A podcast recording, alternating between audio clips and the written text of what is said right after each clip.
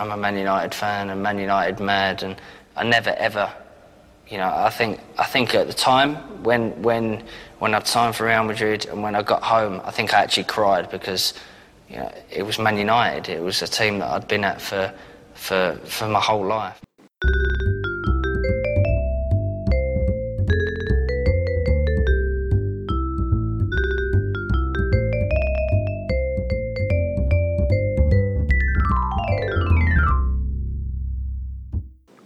欢迎来到曼联时间，您现在收听的是第十一期的曼联时间节目，我是主播基斯。我们是一个关于曼联的播客，欢迎在微博和微信公众号搜索“曼联时间”关注我们，也请记住我们的网址 mufc.fm。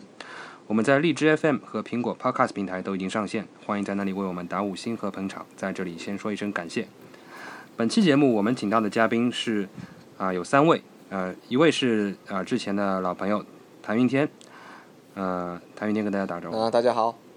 一位是懂球帝的素静老师。嗨，大家好。呃，还有一位是啊，也是我们的一个老朋友啊，是啊，阿 Q Rose，他现在是在虎扑工作的。好，大家好，我是肉丝。先跟大家道个歉，我这边有一只猫，所以录音的时候大家可能会听到我这边有猫的声音或者它响动的声音吧。反正先跟大家道个歉。嗯，好的。那么大家应该是已经注意到了，我们本期节目是曼联时间第一次出现了女嘉宾。嗯。嗯，然后这期节目我们的录音时间是在，其实是在二零一五年的四月二十五号。但是您听到这期节目的时候，啊，如果不出意外的话，应该是很接近五一假期了。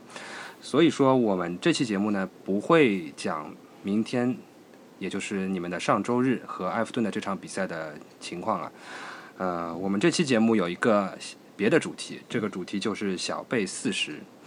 呃，这是因为在二零一五年的五月二号是贝克汉姆的四十岁的生日，嗯，我觉得这是一个挺值挺值得讲的一个话题吧，大家一起来聊一聊贝克汉姆。不过呢，像呃，我们仍然是希望有一些关于近期看到的一些新闻的追踪啊，特别是我们今天星期六有两个比较重要的关于曼联的新闻出现，第一个就是。早上似乎是有一个德国的媒体说啊，金多安已经非常接近于给曼联签约了。但是呢，我到目前为止，到星期六半夜为止，好像还没有很多英国的一些主流媒体去确认这个消息。所以我现在仍然是比较保留的态度，有点将信将疑。但是说不定这期节目播出的时候，这个事情已经。公开敲定了也也说不准。嗯，云天，要么你来介绍一下京都安吧。呃，本身应该呃可能没有那么快吧，但是最早出的这个消息的应该是德国的一家叫做呃西部西德意志或者是西对应该是这样的一个名字，Day Western 好像是这样的一个名字。那呃这个是后来我问过很多德国的朋友，那么他说这个其实是非常一直以来非常可信的一个消息源，就是他们。基本上说不是确认的消息，他们不会放出来，而且就是在他们的，呃，这个报道里面的话是没有说，呃，是反过来引用说，比如说英国哪一个这种小报的消息，而是说只是说，呃，他们的这个自己的消息是会有这样的一事一件事情发生，所以说，呃，从这个层面来说的话，可信度比较高。然后今天应该是天空的，呃，天空 Sky Sports 好像是呃这个有发了一条消息，是说的是根据 Sky Sources。啊，这个如果大家经常关注天空台的话，会比较常见的这么一个呃说法了，就是等于是天空台的这个信息源，那么自己的这种线人啊提供的消息，所以我觉得说可能这件事情发生的可能性还真的比较大。当然，对于金东安本人来说的话，可能呃看德甲比较多的会呃朋友会比较的熟悉了，这一个土耳其裔的德国国家队的中场球员，也是多特蒙德呃一一二赛季拿德甲冠军的绝对的中流砥柱，包括。这个次年再去拿这个欧冠的亚军的这个中流砥柱，因为，呃，这个球员基本上来说的话，在，呃，之前他是一个非常典型的这种所谓的 all action，就是在中场非常的积极，跑动非常的多，然后能攻善守，然后覆盖面积非常大的这么一种球员，脚下技术也很好，然后身体素质也很棒，但是他在，呃，去年。整个几乎一年的时间是受到了背部，应该是，当然我不是医学学家，是背部呃某根这种神经伤病的这种困扰，导致说整个人都没有办法站立起来，所以说去年一年几乎是没有踢球的，所以今年重新呃回到赛场之后，看整个人都发福的非常的厉害。那么整个赛季，呃从上半赛季的中段复出，一直到到现在快到赛季末的话，看他已经是减肥减掉了很多很多，但是还会是有一点说没有恢复到之前的那种身材，呃的状况。但是从竞技水平上来说的话，呃，我感觉大概已经恢复到七成左右，而且他的踢法可能因为伤病呃会有所改变。那么他之前的这种。呃，更是呃类似于八号的这种呃 B to B 的这种 box to box 的踢法，那么现在更多的像一个六号球员，那么呃在中后场利用自己真的是超准无比的左右脚都同时能够开弓的这种长传球打身后，呃这个他是大家如果看的话可以去关注一下，他的左脚和右脚在这一方面是平均到了一种真的是 ridiculous 的地步，非常非常的这个平均，然后左右脚的长传是经常会有神来之笔，所以说。呃，感觉来说的话，如果买它的话，那是不是要去分担卡里克的这个任务，或者说跟埃雷拉去组成一种双后腰的这种搭档，都是有可能。呃，只不过说可能大家现在觉得就说伤病可能是呃比较大的这个一个担忧而已。所以说这件事情，我觉得大家可以跟进关注一下。球员的话，真的是一个非常非常好的球员。听上去是那种节拍器类型的。呃，他原来原来是 B to B 呢，现在的话其实也是一种，就是他的踢球的话风格比较的 positive，非常的这个积极。那么就是他在进攻方面的这种嗅觉，包括的长短传的这种直塞的穿透力是非常非常强的。然后防守方面的话，他的之前的身体很好，他的覆盖面积很大，也不惧怕身体对抗，因为是。土耳其裔嘛，所以就是他在这种在拼抢当中的这种凶狠的程度也是绝对足够的。所以说，呃，能不能够好好的完全的转型成一种 holding，这个我不太好说。但是，呃，至少来说的话，是渐渐的在往这种六号和八号位的混搭的这么一种风格发展。嗯，不过如果真的金多安来的话，呃，斯图罗曼基本上就不会来了。差不多是这样。就就说，如果说你觉得金都呃这个金多安的伤病问有问题的话，那斯特罗曼就更不能要，问题更大，更不能要了。对，这个已经是同样的，也不是同样，就是膝盖已经是两次大伤了。嗯，好的，那么这就是关于金多安。那么还有一个事情是啊，在星期五的时候，范加尔接受了一个新闻发布会上的采访，最后有一个记者问他，德赫亚现在还没有进展，你是怎么看的？最后范加尔好像有点。好像有点失控，然后他说了一句，就是说，呃，我们已经给了他很多钱了，现在球都是他在在他那边，他是 boss，我不是 boss，让他去决定，让他去说是说否，所以说一下子也是掀起了很多轩然大波啊，等于说他是向全世界公开了说，现在曼联已经仁至义尽，把合同递上来了，然后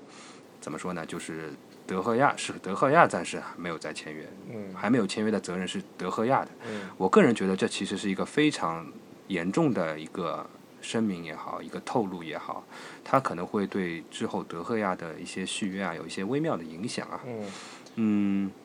呃，苏锦，你你对这个有有什么想法吗？其实我其实我对于德赫亚并没有说非常狂热的去喜欢他，甚至不是我喜欢那个类型的门将。但是如果说现在失去他的话，我也会觉得该怎么办？因为我现在并没有想到一个特别合适的就取代他，一定就能比他表现更好的人。嗯，但是我认为，如果说真的事情到了这个地步，我们可能也不需要说呃再去纠结他是不是应该留下，是不是应该走。呃，我们。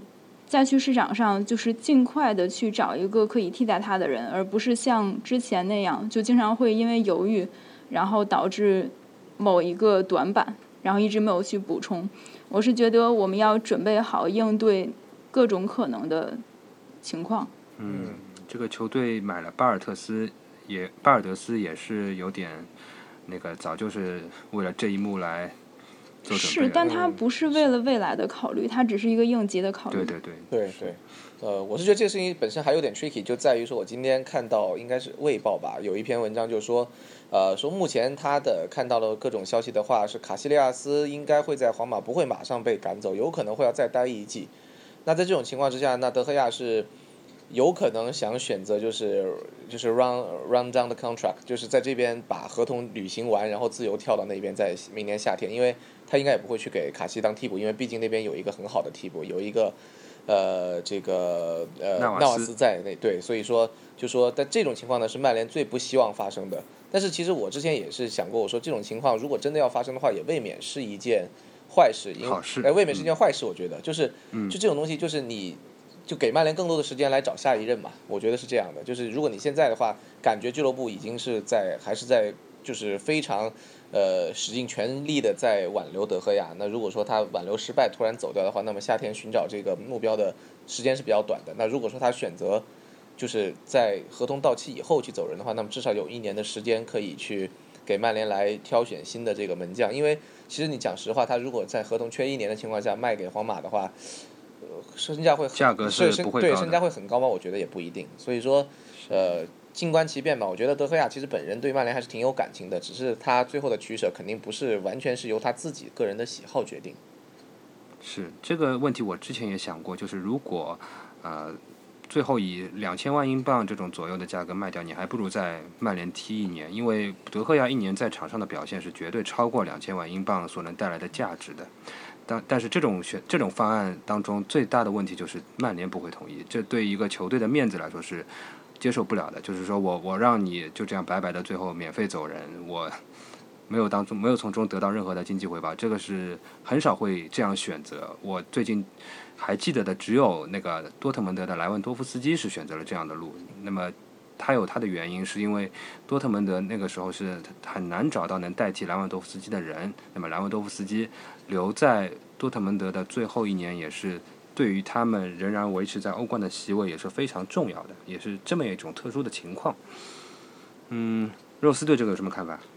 呃，我觉得最终官方新闻出来之前呢，我倾向于认为一切都是讨价还价的策略吧。包括你刚刚说这个范加尔说这个话，已经好像有点比较严重的情况。第一，我觉得范加尔他就是这样一个性格的教练吧，所以他说这样话不奇怪。另外一个，其实之前莫耶斯来之前，那个爵爷退休之前，对鲁尼的问题其实也是提到比较台面上讲的比较微妙。但是呢，这个是后来也是怎么说解决了吧，算是。所以我觉得，呃，其实球员和俱乐部之间还是雇佣关系，很多球迷呢还是希望好合好散吧，就是不是说不能接受转会，就是大家都希望不要太难看，还是有一点感情在。嗯，我刚才呃在微博上也看到一个球迷留言，他说德赫亚这事情说到底就是钱多事少离家近呐、就是西西班牙球员到最后 追求了一个钱多事少离家近的话，你想想看，他离家近是我们满足不了了。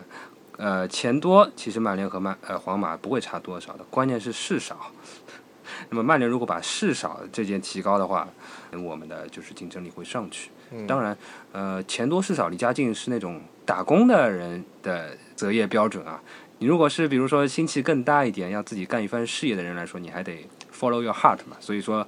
还得考虑德赫亚他的 heart 在哪里，是吧？嗯，哎，你刚刚说这个事少很重要，其实真的，我觉得我的感受很深，是对于地中海沿岸国家的西班牙、葡萄牙的呃球员来说，嗯离家近是最重要的。因为这个思乡，我们很多球迷把它当做一个黑点或者调侃，其实这个东西在葡萄牙和西班牙的文化里面是有一个非常非常显著重要的一个文化特质，所以大家可以试图理解一下他们这种希望离家近的这个思想。嗯这个应该是是应该是能理解，特别是像曼彻斯特这个城市的吸引力是相对比较差嘛。嗯、我在这里其实我我还想说一段我之前曾经在别以前的节目里说过，但是由于录音事故被切掉的话，就是我我个人一直是还是比较乐观关于德赫亚续约这件事情。虽然今天出了一点小的意外啊，就是范加尔这这些话怎么说呢，多少有点不太不太得体，有点打破了本来大家都在台面下面进行谈判的这样一些规律。但是我我我觉得德赫亚如果是真的是一个心气比较高的人的话，他真的是把把自己啊、比较在乎自己的建功立业啊，或者说是能干出一番呃和大家的期待不一样，或者说不是说所有人觉得啊他下一步就是该去皇马才是一个合理的选择，或者说怎么样？我觉得他好像有点，他他应该是可以 bigger than that，、就是他他可以说是。啊、抵抗一些一种传统的观念，抵抗一种啊，所有的西班牙球员就应该就应该去皇马，就应该去巴萨。我觉得他的性格中似乎是可以有那么一种抵抗那种传统观念所可以产生的这样一种美感在那里啊。当然，我不知道他是不是能体会到这么一种东西啊。我们体会，你应该是对德赫亚有一个非常正面的喜欢吧？体会到了这个。那是我们曼联球迷这这一两年对德赫亚感情多深啊，对吧？对，他是确实是我个人最喜欢的两个门将之一嘛。另外一个是库尔托啊，但是，对啊，对，嗯所以对啊，留留着马竞多好，非得回去那就算了吧，那就德赫亚好了。好的，那么我们接下来就开始进入我们今天的正题啊，就是贝克汉姆啊、这位球员今年马上就要四十岁了，我觉得这也算是一个比较大的一个里程碑吧。虽然他可能是对我们现在曼联球迷来说啊、没有什么太大意义啊，但是对我个人来说还是还是有点意义的。贝克汉姆可能算是我让我喜欢上曼联的第一个曼联球员吧，因为我说老实话，我之前看坎通纳的比赛是很少很少了。我大概就是在九六九七年那个时候开始看曼联的球的，然后那个时候贝克汉姆自从那个温布尔顿队那个中场吊射进去之后啊，然后这个人的啊很多的偶像气质啊什么的就影响非常大了。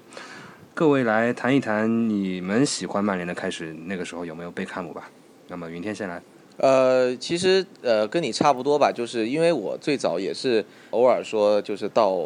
呃广东这边的话才能看到英超，然后呃那个时候是就是在贝克汉姆之前的时候嘛，但是那个时候年纪也比较小，就是会看到，然后但是呃会喜欢曼联，因为红色的球衣，然后喜欢上曼联，但是呃自从贝克汉姆在温布尔登那一脚这个吊射之后，那我们会我就会真正去注意到说啊曼联队里面有这个球员，然后他叫贝克汉姆，然后后长得非常的帅，然后我觉得他球也踢得也非常的好，我觉得他的那种呃吊射，包括之后知道他的传中的那个准确性是一件非常神奇的事情，因为我小时候也踢球，然后我就觉得哎呦这种东西我根本是可能我我永远做不到，就是我没没可能传球传那么准，然后我就觉得说哇很神奇，然后从那个时候开始就就一直很喜欢贝克汉姆，这零三年。他离开的时候，其实我还是挺挺挺难过的，因为我之前是没有想过说就是呃曼联和贝克汉姆这两个词是可以分开的，我之之前是真的没有想过，所以说呃就是可能有后有的球迷会觉得说这个喜欢贝克汉姆和真正喜欢足球是不能。这个画画画等号的，但是我是我是觉得说，我从来不会说，因为我我是男生，然后我又喜欢贝克汉姆，我从来没有觉得这有什么问题。对，这是我的我的我的看法。苏静老师来说一下。呃，其实我也是，确实是因为贝克汉姆而喜欢曼联，但是可能跟大家想象的不一样。就是我是零二年才开始看球的嘛，当时是因为中国队进了世界杯，所以说足球火了。然后世界杯之后呢，我就急于想就继续看球，我就想找一个我的主队。然后当时我的想法就是，连贝克汉姆这么厉害的人都在这个队，那这个队一定很厉害了。所以说，我就觉得，那那我就喜欢这支球队。嗯，可是他一年之后就走了，所以说我看贝克汉姆在曼联的时间并不长，而且而且就是他后来也并没有说是曼在曼联我最喜欢的球员，确实不是，但是我确实是因为他才喜欢的曼联。嗯，那时间这么短，那肯定不会是在曼联最喜欢的球员。哎，但是那个赛季他非常非常的好，就是虽然说一有有一段时间失去主力位置，但他后来表现我觉得是非常的好。嗯，对，是的，对，特别是像最后下半场上来还是力挽狂澜嘛，虽然狂澜还不够。啊，打皇马那个是吧？对对对，这个印象太深了。是。Rose 呢？呃，我刚好是在你们时间上之间，也是世世界杯这样一个契机。看来这个世界杯真的是为各大 俱乐部招揽球迷，是一个很好的招揽女生是吧呃，招揽女生是一个很好的契机。我应该是在九八年世界杯英格兰对阿根廷的第二天，那个体育新闻上，他会反复播放就是贝克汉姆被罚下的那一幕嘛。那其实在此之前，其实我是有一点黑历史啊。我们班的男孩子已经很喜欢足球了，但他们是德密嘛，就克林斯曼、马特乌斯哦内波的，所以那个时候呢，我也对足球有少量的了解。那然后那个时候我的主队不能说是主队，没有到这个地步，是 AC 米兰。但是看到贝克汉姆被罚下那一幕，但我我因为当时我也不是哪一队的球迷，我也不太 care 他是被罚罚下或怎样，我就在想，这球员好像挺帅的。然后呢，在此在此之后，我也没有进一步的行动。但是有一个契机是，广东卫视当时是播英超的，而且印象当中播了很多场的曼联。然后我就因为发现这支队里面原来就有我曾经注意过的那个球员，然后当时正好是九八到九九年嘛，三冠王的这个赛季，刚好是我看英超又是喜欢曼联的第一个赛季。你知道，当你喜欢足球的第一个赛季，你就经历这种历史啊史书性质的场面，这个是非常非常幸运而且印象深刻的。所以说，有一句歌词嘛，叫做“青春仿佛因我爱你开始”。当然，这句歌词后半句不太好，它后半句讲的是却令我看破“爱”这个字。但是我觉得，在我喜欢贝克汉姆或者曼联这过过程中，没有到这个地步。虽然说也经历过贝克汉姆离开曼联这种非常难过的事情，但是后来就是心态更加开放了，也对曼联的喜爱，对贝克汉姆喜爱。虽然说真的贝克汉姆去皇马、去美国，我没有看过他一场比赛，但是心态上还是比较开放的，所以还是很美好的这样一个开端吧。我觉得往后当然也是很美好的。这谁的歌？这个应该是，反正是林夕写的吧，应该是。然后是最先唱的应该是杨千嬅，杨千嬅是叫这首歌是叫《小城大事》还是叫《大城小事》？但是因为这两首歌都有，你可以去查一下。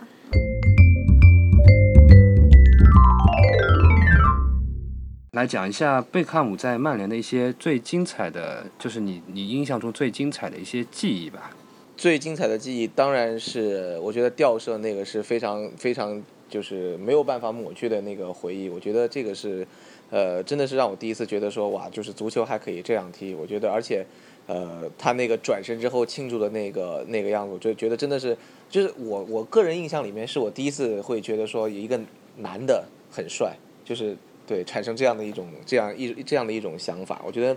他的那个、那个、那个吊射，以及是那个身影，我觉得是对我来说，呃，哪怕到了现在，到了后来，都是他在曼联时期的，呃，我印我会印象最深的一个瞬间。是那个吊射，虽然本赛季鲁尼也有一个，但是好像现在已经没有什么印象了。啊、不，这个这个整体的这个动作的美感，以及转过来之后那张脸，这个是没有办法比的。而且你看过这么多吊射，真的是我觉得，呃，当然这个非常的主观哈、嗯就是贝克汉姆这一个真的是非常非常非常飘逸，然后美感上我我个人心中肯定是 number one 的。对对，因为那个时候他的那个发型，我是我整个他职业生涯里面，我觉得他最帅的发型。啊，他发型变了实在是好多啊，次、是是，但他那个发型我觉得挺帅的。你像鲁尼一转过来，对吧？那个头发就根本就没有头发，所以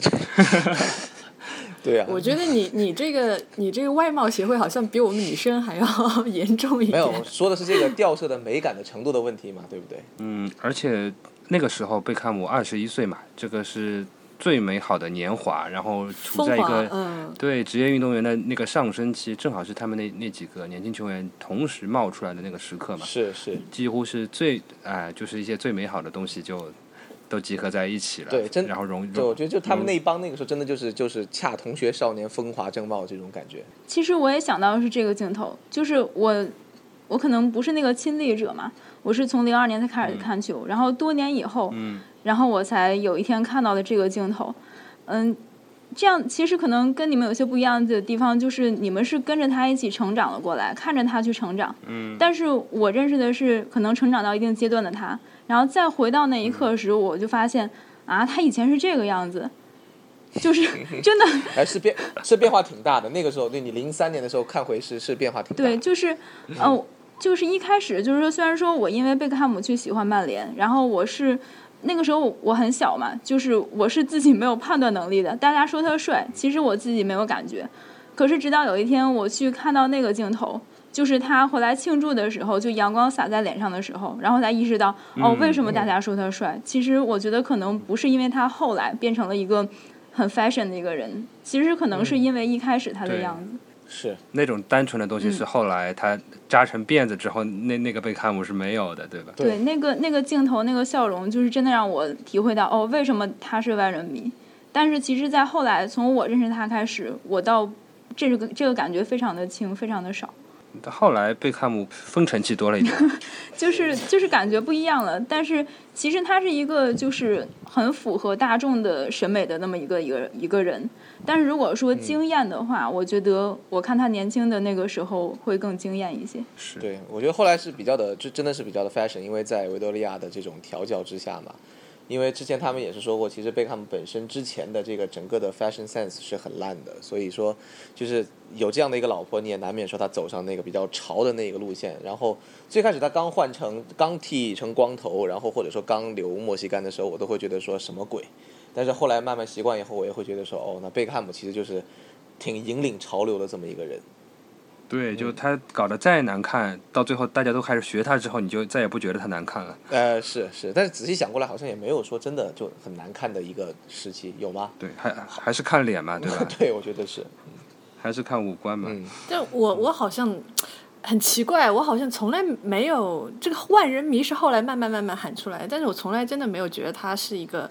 就像苏锦老师说的，长得非常好看的一个人，当然我是喜欢他的，但是我觉得我喜欢他只是可能有一种青春的这种对男孩子嘛，阳光很阳光的一个人吧。嗯但是他要真的笑起是来好看。对对对对，他笑起来，包括他在球场上，你会觉得跟足球结合，这个人真的是很。很很吸引你，让让少女就春心萌动，对吧？但你说他长得有多好看，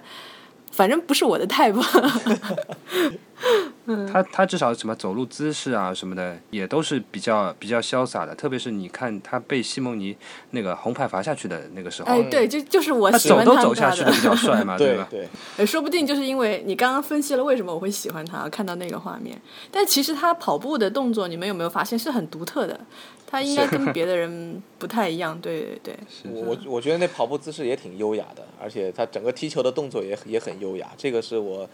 就非常喜欢他的一点，就是到后来我踢球的时候都会去模仿他的那个。就是传中时候的那个动作，当然了，就是出来的球的效果那是另说了，但是就是动作还是到位的，对。对，就是把左手然后张开到最大，对举在那个那边，然后对对对，然后对，但是我是因为我是我是我是左脚，所以我会要把它反过来，啊就专门研究了再把它反过来，对，就专门 专门练过，是真的专门练过，就是我要先抬专门练过右手怎么扬起来，右手要扬到那个地步，然后再左脚怎么样滑出去，对，然后人是要往右边倾非常大的一个角度，对对对，当时我踢球很累的，就是我就是在传传球的时候，我要练他的这一招，然后我在带球突破的时候，我要我要想练基格斯的那个，就是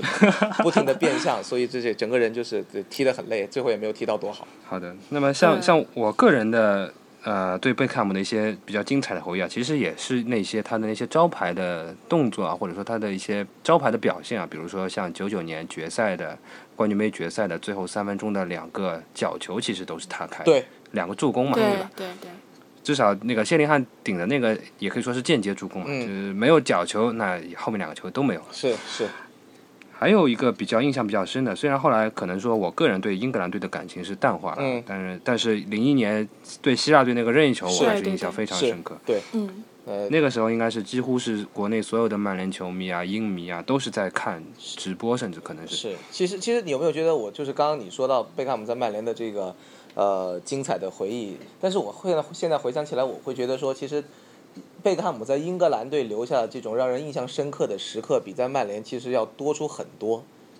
嗯，真的是多出很多，包括各种跟阿根廷的点球。包括红牌，再包括他这个对希腊的这脚任意球，包括零六年的这个被换下以后的这个在场边就哭，这都是在英格在在英格兰队时期的时候留下来的这个画面。我觉得这可能是因为英格兰队太弱了。对对还是对比较衰是吧？OK，对对对对，不能说是因为贝克汉姆在曼联或者怎么样，真的英格兰队真的回忆起来，真的是一场持续多年的灾难。哎、对，而且其实你对、嗯我是觉得说对，就是因为就是基本上来说，悲剧的这个这个色彩的东西会比喜剧色彩的东西更加让人记住，应该是这样。嗯，对，而且你们说的都是那种由决定比赛胜负的这种瞬间嘛，然后包括那个苏醒老师还有云天，你们刚刚提到的，你们印象深刻的那个回忆，都是跟贝克汉姆的进球和发型有关啊，都是那个吊射，对不对？是其实我我刚刚想了一下，我印象最深的那个回忆也是发型，但是就是云天你说的很丑的那个光头，是，但我觉得他光头很好看，因为很多人都说你看一个男人好不好看，你要看他平头嘛，或者是光头就更加凸显他这脸怎么样。其实就是顾贝克汉姆剃光头的那场球，那那次他进了一个任意球，非常的漂亮。我记得是零一年对维拉还是对哪里，包括他那天的庆祝动作是站在那儿，然后身体后倾，啊，双开双手张开那个，对对对对哦那还是脸脸上非常的骄傲那个神情。当时我们，因为我当时读高中，我们球我们班同学的理解是这个削发明志，对吧？有一种很那什么的感觉。嗯，那现在这件事情媒体逐步披露下来，实际上不是这样。实际上他当天跟福格森还因为这个发型吵架。嗯，所以我觉得这种历史的误读在球迷心中 留下这么深的印象也挺好玩的。嗯嗯，反正贝克汉姆在曼联的精彩回忆太多了，还是他的绝技吧，任意球和长传。嗯，那么最终贝克汉姆还是那个离开了曼联啊。零三年的那段时间，确实对所有曼联球迷，至少是那个时代成长起来的曼联球迷来说，是一段非常呃难熬，或者说是非常震惊的一个经历吧。因为我其实没有经历过这种事情，嗯就突然之间五月份的时候，呃，先是对冠军杯对皇马那场比赛那个不上，对吧？嗯。然后呃，飞旋门也是之前之前的事情，对，最后是突然之间有一天官网挂出来说，啊、那个曼联已经接受了巴塞罗那队的报价，嗯，这个非常的奇怪，因为之前传闻都是在传皇马，突然之间说接受了巴塞罗那的报价，那么想这其实到这一刻之后，事情已经无法挽回了嘛，嗯。最后还是会去皇马的。嗯。后来好像更很多内幕消息都披露说，其实贝克汉姆很早就和皇马在这样那样的在接触了，因为他其实有一个非常庞大的啊、团队在后面。嗯嗯，关于贝克汉姆离开曼联的那个那段时间啊，嗯，苏静老师，你你那个时候刚刚开始喜欢曼联吧？那个时候有什么感觉？呃，其实 当时说真的是没有感觉，因为那个时候我获取信息的渠道非常少，所以说我甚至都不太知道这个事情是怎么进行，或者说当时我当时就知道了，其实我不知道。但是后来，嗯、这么多年来，可能因为工作原因或因为爱好原因，去回头去解读这件事情，嗯、从我比较小的时候到现在，其实我的想法不是很一样。如果说现在我的话，我会觉得。就是一个个人的选择，嗯，都这么多年了，我现在面对的一个态度肯定是非常冷静的，而且我觉得就是他选择了他想要的东西，嗯，我觉得没有人可以去强求他这一点。嗯啊，在这里我要补充一下，就是我刚才介绍我们刚刚介绍嘉宾的时候忘记介绍了，就是呃，苏锦老师是那个去年有一本贝克汉姆的传记的译者啊，一本叫《未来》的一本传记。嗯，大家还是虽然已经过了一年多了，是吧？大家大家还是可以去买一下。鼓。掌。谢谢。嗯 Rose 来谈一下。呃，刚才其实你也说到，其实有可能这件事情是贝克汉姆主动接触皇马的，然后呃，苏群老师也提到这是一个个人选择的问题，但是我我要说我当时的感觉，当时给我的感觉就是这个曼联把贝克汉姆给卖了，我只能说当时我是这样看待这件事情的，因为确实信息的来源不是很多。然后也是非常的难过吧，因为我像云天之前说过，我从来没有想到过这个队和这个人是可以分离的。然后包括之前的飞旋门事件，其实虽然时间上是比较靠前，但是实际上，呃，对媒体的解读也好，对这段关系怎么也好，是一个标志性的事、标志性的这样一个事件吧。所以当时我我始终是觉得好像是曼联。或者说是福格森，因为他的呃家庭问题、各种问题，认为他已经不适合曼联了，所以把他给卖卖掉了，对吧？就这种感觉是很很觉得被看很委屈的。当然后来证明可能不是这样的，这这当中也有一些球迷的误读。但是我想，可能这件事情的细节每个人都不会知道的很清楚，包括他的队友或者什么什么人。然后我记得当时狐狸老师，呃，狐狸尾巴。呃，今天他不在啊，他当时十几年前了吧，就开导我嘛。他说，就是有些事情你不要太去在意背后的原因，你要接受表面上的这样一个结果。这句话对我的影响非常的大，因为我当时真的是非常非常想不通这件事情。我我觉得，哎，怎么会就最终走到这样一个结局啊？当然我，我我不能算纯粹的人密，也不能算纯粹的队密吧，我只能说是骨灰级的伪球迷，我开玩笑，但。站在曼联的角度来说，从来没有对老头就对福格森有过任何负面的看法。虽然我觉得他在贝克汉姆的处理上可能有些瑕疵，包括我认为他对维多利亚的看法可能完全错误。但是站在曼联球迷的立场上，首先你要接触，你要接受就是主教练对一个球员的任何处理，对吧？当然你也没法不接受，他是主教练，我们都是球迷吧。就讲到这个标志性的飞旋门的这个事件，就根据。多方面的不同角度的阐述，这个事件肯定是一个意外嘛，对吧？当时老老头儿也吓傻了，然后他赶快上去跟贝克汉姆说：“大卫，我不是故意的。”但这个时候贝克汉姆也可能惊呆了，他盛怒之下，他他就做出这个。其实是后面这个事情才是激发矛盾的，就是他他让老头呃，他把自己的额头对媒体露出来，然后这个是老头很不满意的，因为他一直坚持说对内的矛盾你要对内解决，你放出去你就是你不对，所以这个事情你说是谁对谁不对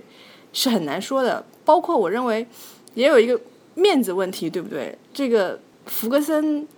当场应该说是给贝克汉姆道歉了，但可能贝克汉姆觉得你这太过分了，对吧？他很生气，你是不是应该再重新再静下来以后，有个更正式一点的老头对他表示一下？但是老头是一个很爱面子的人，我们之前读在老头的自传里面读过，他在阿伯丁的时候有一个球员赛前喝酒，然后撒谎，然后老头就宣布你这个人就是终身禁赛。然后三个礼拜之后，这个人就怎么说，抱着老头大腿苦苦哀求吧。然后老头他他他在在自传里面说，他说当时他觉得哇，这这个真的是上天赐给我的礼物，终于可以不丢面子的把他给弄回来了。所以这个老头这个人的性格，贝克汉姆的性格，所以很多事情你很难讲吧。到最后，反正就这样了，我们就去接受他的结果，不再管他背后的那些原因吧，就这样。嗯，其实背后我个人觉得应该还是有原因的，就是那个，呃，飞旋门他从这个事情的表象上来讲，他其实是，呃，福格森对那场对阿森纳的比赛中贝克汉姆不回追的一个惩罚，或者或者说是一个盛怒吧。因为当时我在之前的节目当中也说过，呃，我我其实根本不觉得那个那个球贝克汉姆有不努力去回追嘛，所以说可能他这个东西其实仍然是一个积其。已久了，或者说是已经积压了多比较多的时间的一个贝克啊福克森对贝克汉姆的一种呃 stardom，或者说是他身上越来越多的那种呃 celebrity 的那一面，那种公众人物的那一面那一面的不越来越不能接受，呃这样的一种情绪的一种爆发。那么，哎，其实老头在自传里面所说的一个官方的原因，他是说没有一个球员可以比俱乐部更大嘛。包括他在现在德赫亚的事情，他还是呃不是，就是也是类似的原因。当然，当事人是不一样的。这个这个这个性质完全是不一样的。德赫亚是。你们有没有觉得贝克汉姆就是曾经做出了一些就是 bigger than the boss 的这样一个举动？我我印象之中，以我对他的了解。可能我我我不觉得不太有哎，云云天你觉得有吗？他我觉得我我印象当中读到过，就是他当时因为呃维多利亚的缘故的话，呃包括他后来的家庭的缘故，他有时候经常是需要就是在训练之后马上开通勤，呃通开对开车去伦敦，然后在伦敦要需要就是待的这个时间的作息，这个可能好像。不太符合这个福格森的要求，所以说这一方面，福格森觉得就是说你没有把所有的精力来这个放在足球上，对吧？你你结婚了，你有老婆，你让他来曼彻斯特嘛，对吧？所以就是这一方面的一些原因，让两个人之间的一个误会。那另外就是说，可能呃维多利亚对于这个贝克汉姆的一个整体的一个打造的路线和福格森是完全不同的。那么福格森觉得说你踢球踢得再好，你也是个球员。就你，你再有名，你也是个球员。那么你首先应该把全身心都放在足球上。而贝克汉姆，呃，其实不光是维多利亚的事情了，贝克汉姆本身也是从来不拒绝这个。这个这方面的一些这个可能性的，所以说他们两个人是，呃，两夫妻其实是一起，那么选择说，我可能在足球范围之外，我能做到更好。而且对于贝克贝克汉姆来说，我觉得他最难能可贵的一点是他能够在不太就是基本上其实是没有影响到他足球的这个状态之下呢，能够成为一个这种时尚界的这么一种 idol，成为一种这种。呃，这个潮流领先的人物，我觉得这个是不是一般人能做到的？包括这个，在你看之后的采访里面，吉格斯也是反复提到说，可能贝克汉姆是这个世界上唯一能这么做的、做的这么好的一个人，因为让他让我来的话，我绝对不行。所以说，呃，对，所以说，我觉得就是确实是这样，就是飞旋门的产生其实是一个偶然的事件，但是有点偶然中的必然，就是。呃，贝克汉姆和弗格森的这个在这个方面的理念上的一个差距，已经导致说两个人可能呃没有办法在这方面达成一个共识了。那其实说你单说那场比赛的话，更爱更更该挨飞削踢的是吉格斯嘛，空门都不进，是不是？就是，所以说我觉得就是可能是这个矛盾已经到了一个要本身就要爆发、要激发的这么一个地步，只不过是飞旋门给了一个爆发的这么一个窗口。呃，所以说我当时是当时是会担心说，当然是第一是很难过走的时候，那第二会担心说没有了贝克汉姆的曼联是不是对于我来讲会不会有所不同？我会不会还像之前之前那么支持曼联？但是后来我发现说哦。对我喜欢的更就是对于我来说的话，球队也是放在第一位的。那另外就是到后来呢，贝克汉姆和福格森，尤其尤其是贝克贝克汉姆始终是保持着对曼联的热爱，而福格森和他的关系也是后来慢慢的缓解，两个人再重新言归于好。我觉得，呃，这样也就够了吧。因为其实真的讲讲白了，如果你没有贝克汉姆的离队的话，那可能后来也没有 C 罗纳尔多的来队，那也就没有后面的那么多的冠军。我是这么认为的。嗯。其实你刚刚说了一个，就是这件这个事情上我们绕不开的一个人就是维多利亚嘛，对吧？嗯。你刚刚说了一句话，我特别赞同，就是说你说这个事情是贝克汉姆和维多利亚两个人共同选择的，就是贝克汉姆要走什么样的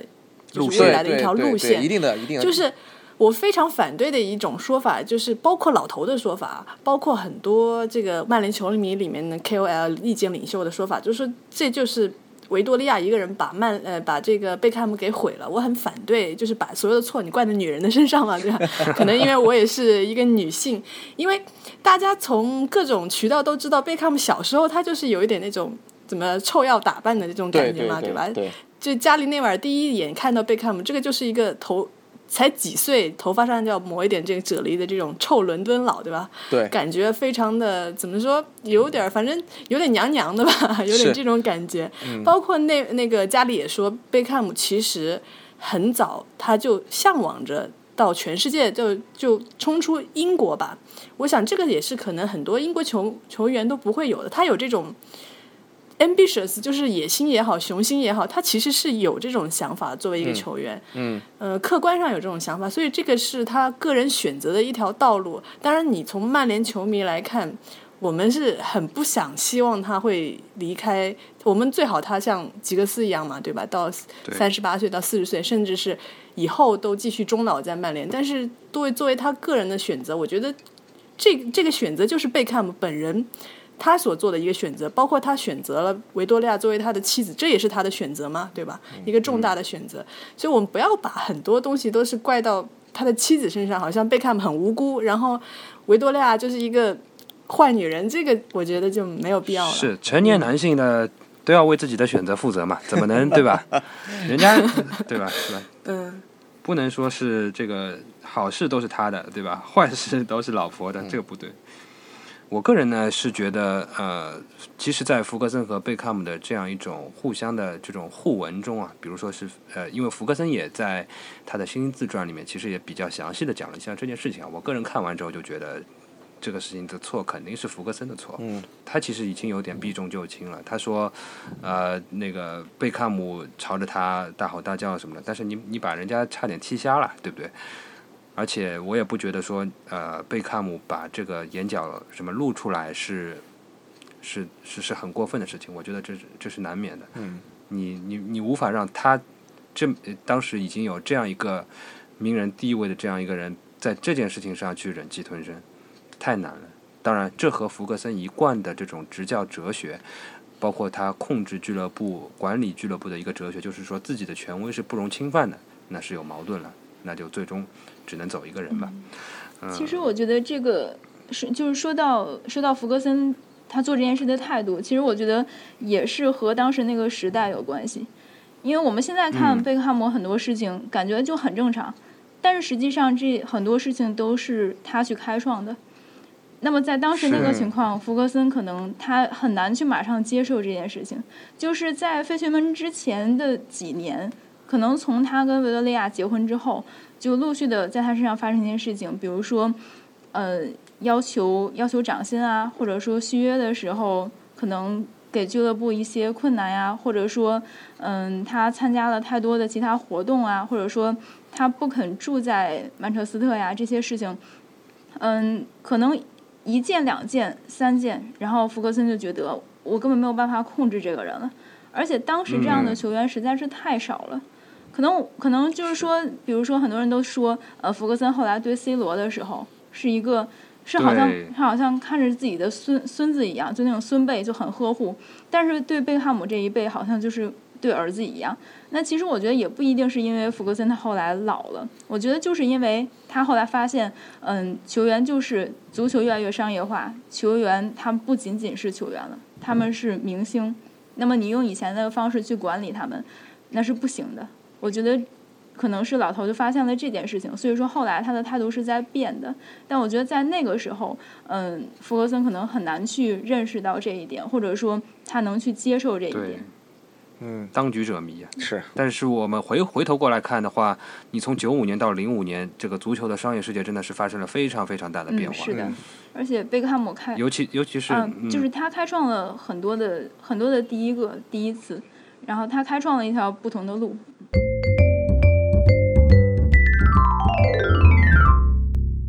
下面的一个话题啊，就是作为足球运动员的贝克汉姆，他到底是一个怎么样的水平啊？或者说是他是怎样的一个球员，怎样取得了怎样的一个成就啊？呃，我们如果从个人荣誉上来讲的话，贝克汉姆的拿到过的最高的奖是一次欧洲足球先生金球奖的亚军，第二名就是九九年的时候，那个时候是输给了里瓦尔多。我但是那年我始终是觉得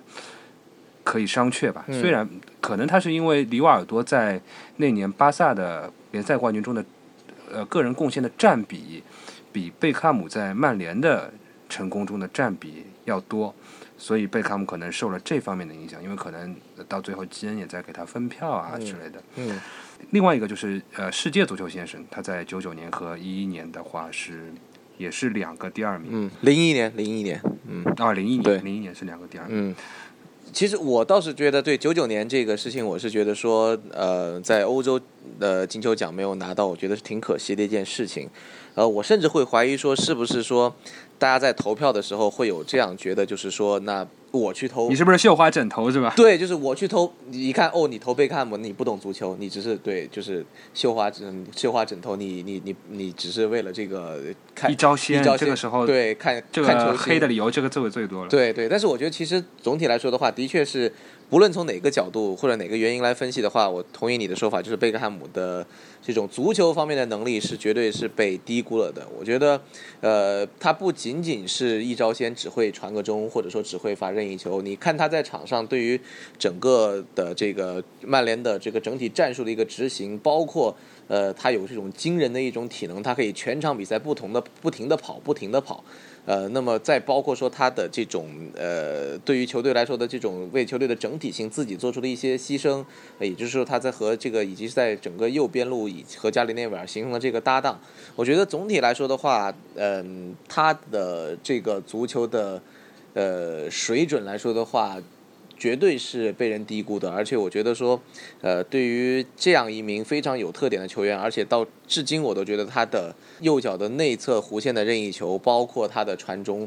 的精准程度，是至今为止没有任何人能够赶上或者超越的。可能在定位球这一块，呃，有像如尼尼奥或者像后来的 C 罗，甚至像哈维阿隆索这样的高手，或者说像梅西这样的高手，但是。呃，以他的这种罚定位球的成功率之高，以及是整个这个弧线之完美的话，我觉得，呃，真的是有的时候一招鲜真的就能吃遍天，何况他不是一招鲜。嗯，前两天我还刚发了一个统计嘛，就是他至今仍然是英超历史上那个进任意球最多的球员，直接任意球进了十五个。是，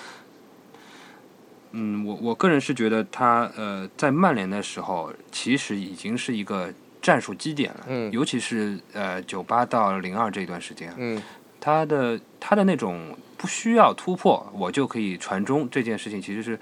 战术上非常非常强的。虽然你可能说他这个是一种很功能性的东西，比方说你不会因为费莱尼的胸部停球非常非常强，你就会觉得费莱尼是一个什么世界第一的中场，你不会这样想。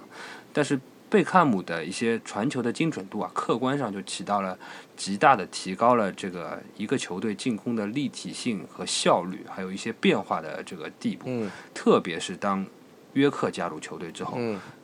就更加的明显。就是很多时候我，我个人最喜欢的一种曼联的进攻啊，嗯就是就是右路传中，就传过去之后，中间有一个人马上就顶进去了。嗯我就最最喜欢的就是这种东西。嗯嗯这个导致我那个在玩游戏最多的那几年里面玩实况，我进球进的最爽的就是这种球。嗯，也就包括可能这个苏金老师从零二零三开始看曼联的话，那贝克汉姆和范尼的这个黄金组合也是就是效率非常之高的一种组合，就是感觉这两个人只要同时上场，基本上就能保证贝克汉姆会刷到助攻，然后范尼能刷到进球。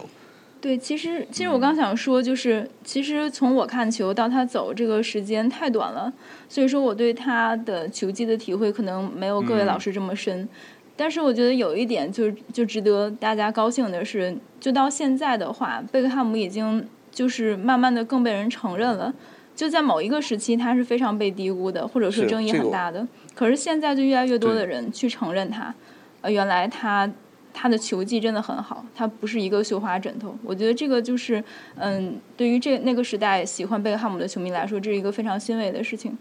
对，而且我我觉得说，就是包括他在离开之后，那么以这种超过三十岁的年龄，能够不停的在各大俱乐部之间游走，而且体会到了几乎所有的各大联赛的这种呃这个冠军对冠军的这种滋味，包括。呃，哪怕去了美国，也是被米兰这样反反复的往回往回租。那么，包括最后，呃，在巴黎这个退役，我觉得就是这个也是对他能力能力的一种肯定。因为就是，呃，像他这种年纪的球员，能够一直在基本上是各个联赛的一线俱乐部或者说最好的俱乐部去效力，我觉得这个是非常难做到的。我觉得“绣花枕头”这个词真的是。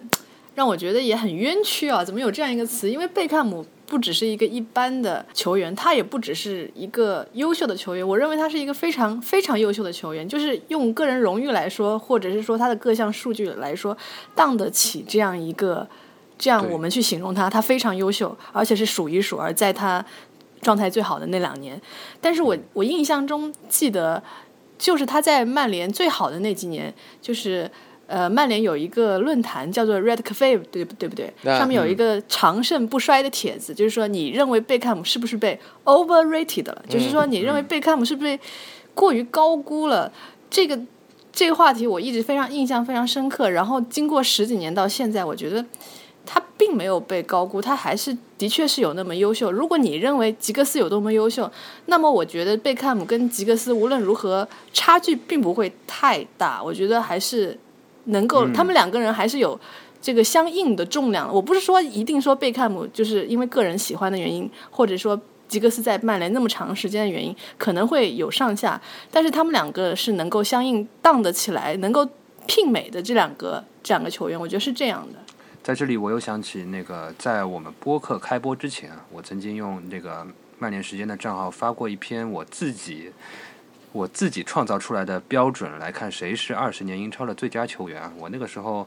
呃，标准就是就是说，你一个球员在你打了打了多少个赛季的英超主力，然后你在这个多这些赛季当中，你拿了多少个英超冠军，就这两个指标。然后主力的定义是你首发了二十场比赛以上。呃，然后最终我得出来的结果是，坎通纳是最最强的球员。坎通纳一共打了五个赛季的主力，拿了四个冠军，也就是说他的冠军指数是百分之八十啊。然后第二名是丹尼斯欧文，丹尼斯埃尔文，他是九个主力赛季拿了七个冠军，就他的这个指数百分之七十八。然后第三名其实就是贝克汉姆，他一共有八个赛季是打主力的，其中拿了六个冠军，就百分之七十五。然后其他所有人。除门将之外啊，都是在七十以下。虽然说可能啊，听到这里的朋友啊，可能觉得这个这个东西没什么意思啊，就是很多在那个网上发的这种啊足球分析文章，有一些自创的这样那样的标准的文章，可能都没有什么意思。但是我我个人是觉得这个东西还是有一点说服力的。就像吉格斯啊、基恩啊、呃 C 罗啊，他们的这个数字都还要再更低一点。但是我觉得坎通纳和贝克汉姆啊，他们因为因为坎通纳和贝克汉姆对整个球队的这个。他们的位置对整个球队的贡献是要更加的直接一点，所以埃尔文我就暂时先不提他了。他们对这个球队的这种运势或者说是整个实力的这样一种作用啊，我觉得是是在那里的。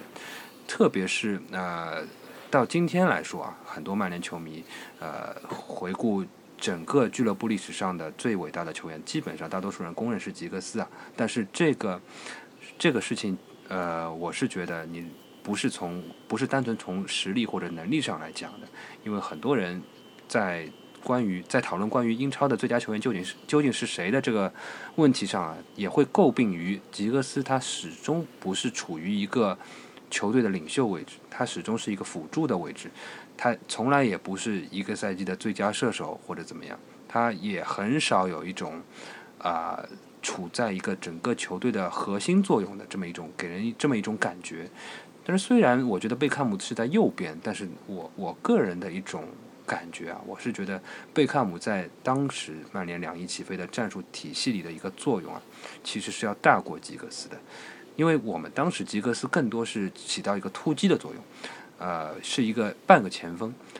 然后呃，球队的中场组织呢。其实那个时候斯科尔斯这方面的作用还比较少，主要其实就是靠基恩和贝克汉姆两个人，尤其是当呃有的时候当基恩呃 box to box 嘛上去之后，很多时候的各种各样的组织啊，其实都是靠贝克汉姆的传球的调度来完成的。从另外一个角度来讲啊，嗯呃我们零四到零六年三年是最惨的嘛，呃这三年里面，其实我觉得或多或少贝克汉姆。离开球队对这个体系的影响也真的是非常大。你这么说，我觉得可能会有很多吉格斯的球迷会觉得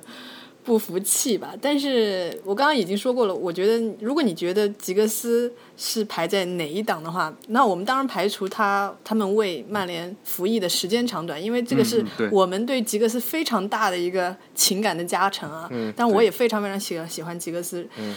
所以我觉得。吉格斯在哪一档？贝克汉姆应该也能在那一档，没有问题。这个是肯定没问题。是是，对对于我来说，就是对这个 Seven Eleven 组合，真的是就是七十一组合，真的就是象征着曼联这么多年，然后他的我们曼联的这个所谓的左剑右刀。所以说，我觉得这两个人是对，应该是说在被评价的时候，应该会是呃，至少相差不应该有很多。我觉得真的是应该是在一档里面的。对于我来说的话，就是就是我最喜欢的两个球员了。啊，加上 Scores。关于那个福格森的对他的看法，他在那个自传里面其实说过，他其实非常遗憾贝克汉姆过早的选择了洛杉矶银河队这一条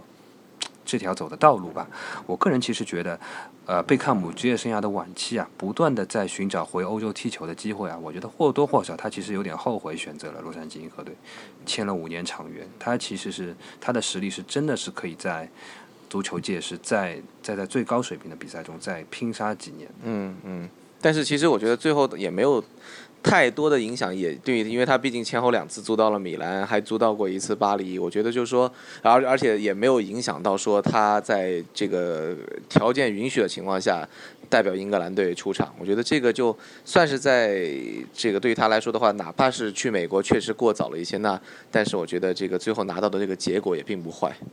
嗯，可能可能正是因为这样，他才是曼联的贝克汉姆。就是就是说起来，他的职业生涯后期是有点可惜，但是也正是因为如此，他最最嗯辉煌的时候，嗯都是在曼联的时候。所以说，我觉得可能这会让曼联球迷对他就是更喜欢。是。可能可能和 C 罗可能就是一个比较，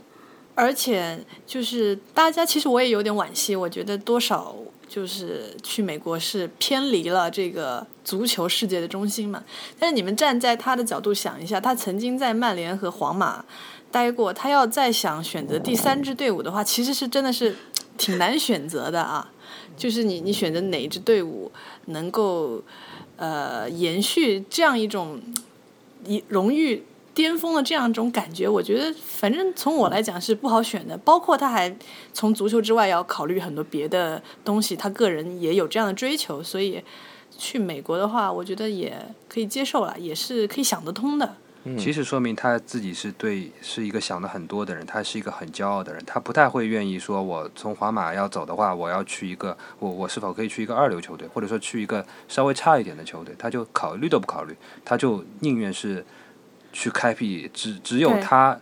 第一次尝试的这样一条道路。对，其实他当时的状况，他已经其实说白了，那个时候是没有选择的。就是如果说，嗯，去美国，一方面他可以开拓一片新的疆土，另外一方面也不会让他在足球这个单纯的圈子里面，然后最后走了一条尴尬的路。所以说，那可能是他没有选择的选择，我觉得。而且英超的球星去。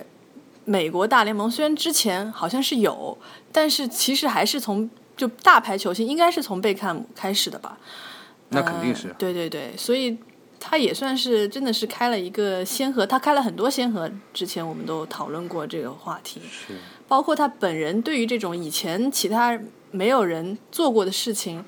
他的这种态度，我现在从一个怎么说，从人的角度来想，我觉得其实是令我佩服的。包括皇马的事，呃，从曼联去皇马的事情，对吧？呃，他的那几部自传，我说句实话，我印象，我作为一个贝克姆迷，印象非常的模糊，因为这个人感觉在外说话不太会有一些让你们觉得可以记忆的这种火火药味很浓的段子。但我记得他在他自传里面描述他从离开曼联到皇马，当然他是不愿意去，就是说从感情上来说，但他描述了一个细节，说他那天得到确切消息的那天，说是坐在屋子里面，有风从这个窗户里面吹进来，然后窗帘在动，然后感觉比较有点凉爽，他就想，既然这样子，那往事不可追，那我就去面对未来，有一个新的开始。我觉得这种态度其实你会觉得会有好感的，虽虽然你要放弃，就是说你在曼联的一些吧，我觉得这个细节其实挺打动我的。虽然我真的不愿意他去皇马，是不是有点创业精神那种？对对对，有有种这种感觉。呃，我们最后来呃回顾一下福格森对他的另一个评价啊，就是他的身体啊是最 fit 的。这个词该怎么理解啊？就是身体机能是最好的吧，就是因为我之前也讲过，就是他贝克汉不是可以，就是 he can run all day，就是应该是 Gary Neville 对家里对他的一个评价，就是他可以跑上一整天，就觉得他在这个比赛场上，虽然他的速度并不快，但是他的耐力以及包括他的这个韧劲儿是，呃，就是你如果说只看他的脸庞的话，俊俏的脸庞的话，你是不能把这两个连在联系在一起的。但是他的确是一个，呃，身体机能非常好的一个球员，也就是说他在场上，呃，基本上我当时记得是每场比赛的跑动距离应该能够到一这这个到一点二呃到十二公里左右吧，我就觉得说这个是一个其实挺恐怖的这么一个数据，呃，覆盖的场上的面积也是非常的大。所以我说这个呃，福格森在这个方面说他是最 fit 的，确实是的确是这样，只只有最 fit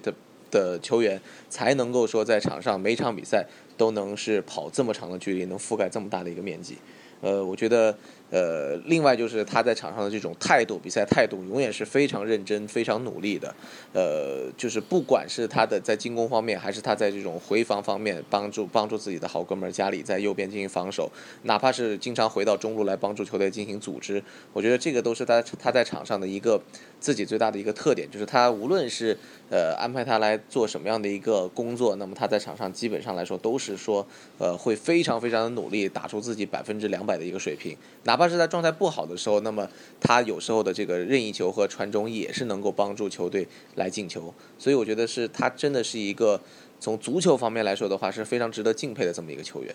你用现在的词来讲，就始终他在踢球，你就能感受到一种正能量，是吧？是对对，这个描述的非常正确。还有一个描述就是说，福格森说，贝克汉姆不会接接受你的批评，就是说你跟你说他踢得不好，他觉得我踢得好着呢。嗯其实这是一种呃优秀球员的一种素质吧，我觉得。是自信心，说刚刚那个 fit，我我补充一句，那个云天说到过那个家里的自传，家里自传其实里面是提到一句，当时全队做一个短跑的一个测试，这个我不知道该怎么翻译，是叫折返跑还是怎么样，越跑越快。总之家里是说到最后，所有的人都是因为那个速度是加快的，所有人都倒下了，再也站不起来，只有两个人还幸存，一个是贝克汉姆，还有一个应该是约克，但我记得不太清楚，应该是一个前锋。就是当时队里最身体素质或者说身体机能最好的就是这两个人，他在高速的这个奔跑当中还可以坚持这样一种平衡，或者怎么样，嗯。其实也可以从另外一个角度去说啊，就是他参加了如此多就是足球以外的活动，但是回到场上几乎没有影响到他。我觉得这样的人就是一个精力非常充沛，哦而且他还自我要求非常高的人。是福格森可能会有不同的看法。